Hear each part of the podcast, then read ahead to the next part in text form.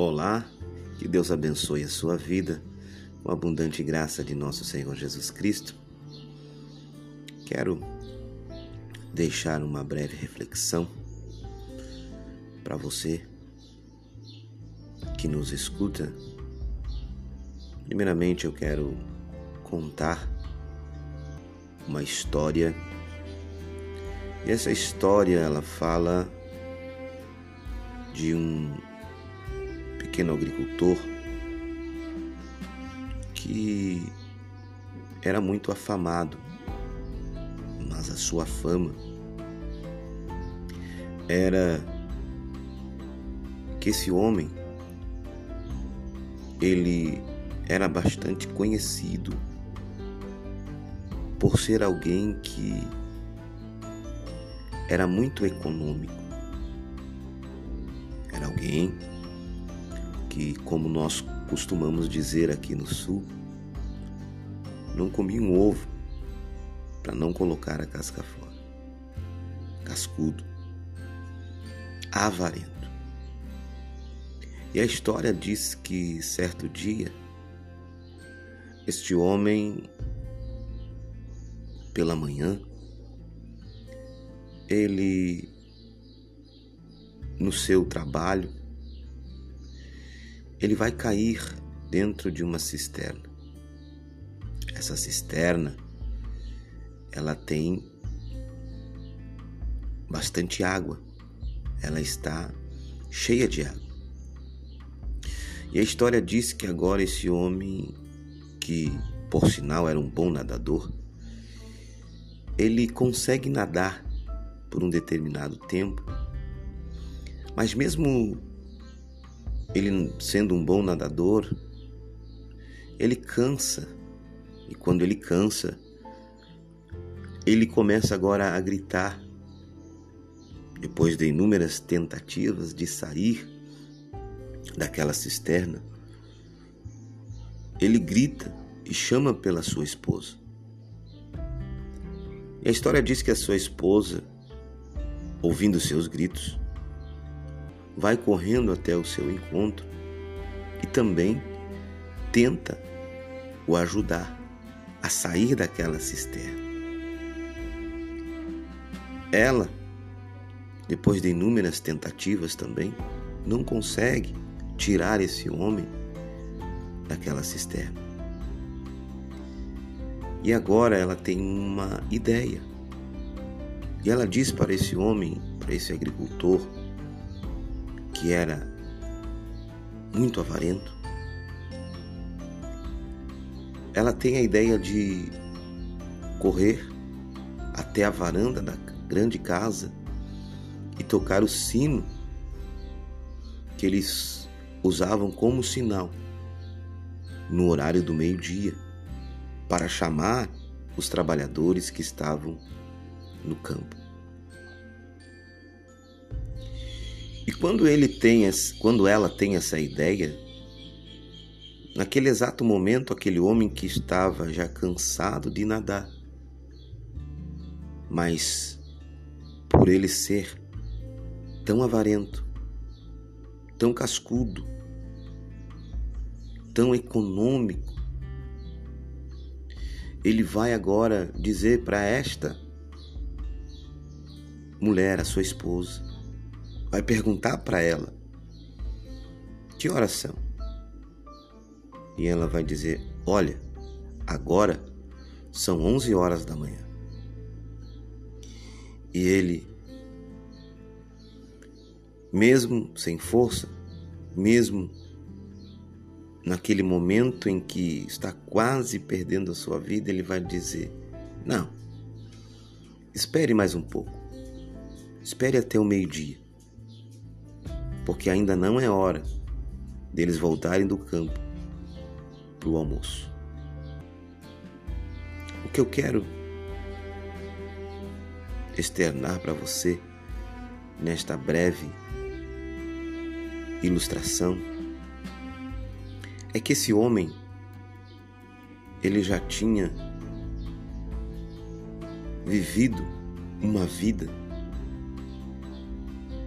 e essa vida ela não foi uma vida vivida com sentido, era uma vida sem sentido. Porque aqui fica bem claro que ele desconhecia a diferença entre preço e valores.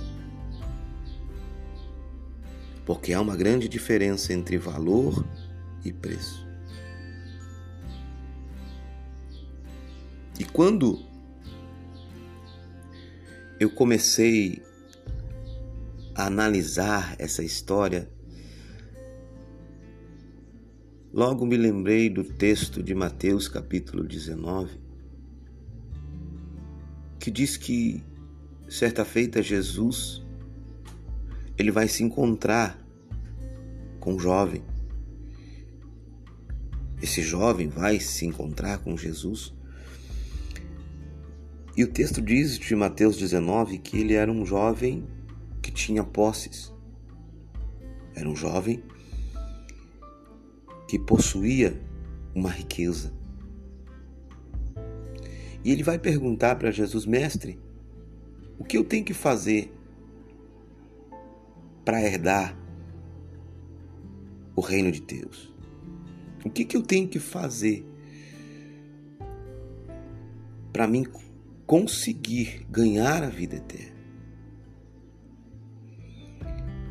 Jesus vai perguntar para ele se ele havia, durante todo o período da sua vida, guardado os mandamentos. E ele vai dizer: Sim, Senhor. Desde de quando eu era pequeno, desde a minha meninice, quando eu era menino, eu guardo os mandamentos. Eu honro pai e mãe, eu consigo guardar todos os mandamentos.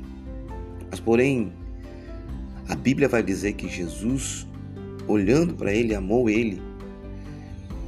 E quando Jesus olha e faz uma análise da sua vida, e quando Jesus ele olha para nós, ele vê o que está no nosso coração. Ele não olha aquilo que está por fora, e o que chama atenção também nesse texto é que Jesus não se dá por convencido. Ele não se convence por aquelas palavras, por aquele estereótipo religioso. Não. E ele vai dizer agora a este jovem: Mas ainda falta uma coisa. E Jesus agora diz para ele: Vende tudo que tu tens, dá aos pobres. E me segue. E o texto sagrado diz que esse jovem ele se entristece. E essa tristeza não é só uma tristeza física, não é uma tristeza passageira, mas é uma tristeza da sua alma porque a sua alma também desconhecia a diferença entre preço e valores. Ele vai embora, ele perde, ele perde a oportunidade, a melhor oportunidade da vida dele, que é receber a herança, receber a herança da vida eterna. O que Deus quer nesta hora, neste momento, é fazer com que nós venhamos refletir em relação àquilo que nós estamos fazendo. Se estamos nos entregando a nossa vida. Estamos vivendo uma vida baseada em preços ou valores. E a diferença é que nós, muitas das vezes, trocamos colocamos preço aonde nós deveríamos dar valor. E colocamos valor aonde haveria de estar um preço. Haveria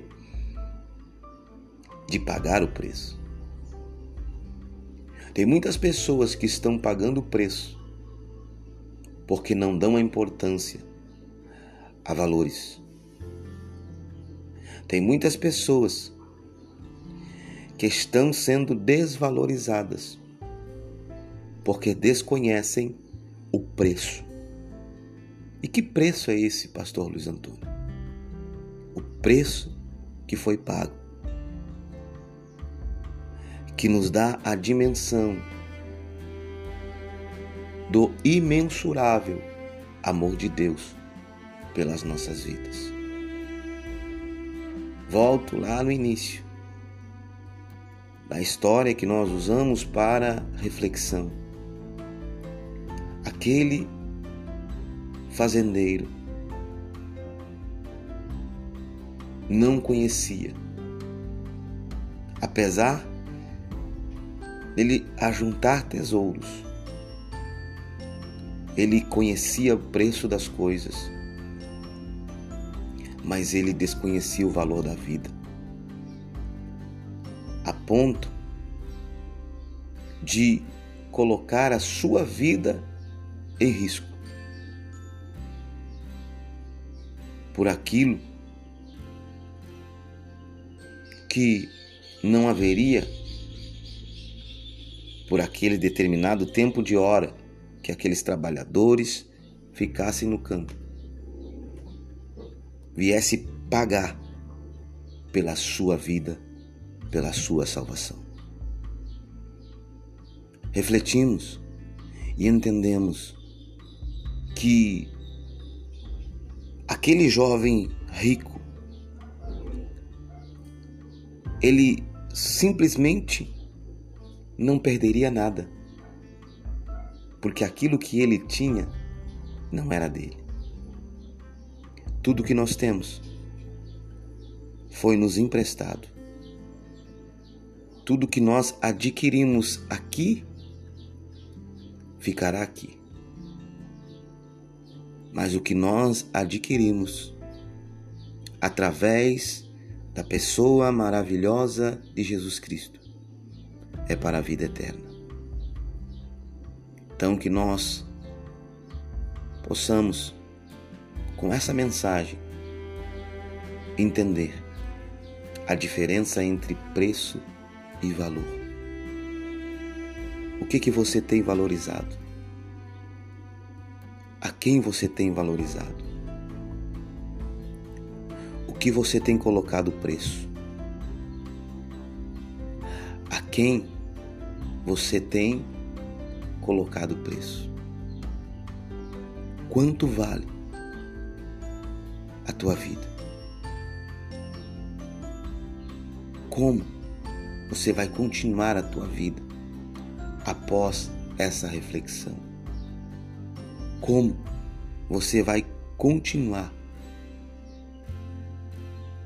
vivendo aqui depois dessa reflexão? O que você tem valorizado? Para quem você tem entesourado? Para quem você tem guardado? Em que você tem gasto as tuas forças, a tua energia? Que você possa refletir e que através desta mensagem o Espírito Santo possa falar ao teu coração e te dar discernimento para que você alcance a misericórdia de Deus e compreenda o preço que foi pago na cruz do Calvário para que hoje você tivesse a certeza que a tua vida vale muito mais do que tudo que talvez você esteja correndo atrás. Que Deus abençoe a sua vida com abundante graça de nosso Senhor Jesus Cristo.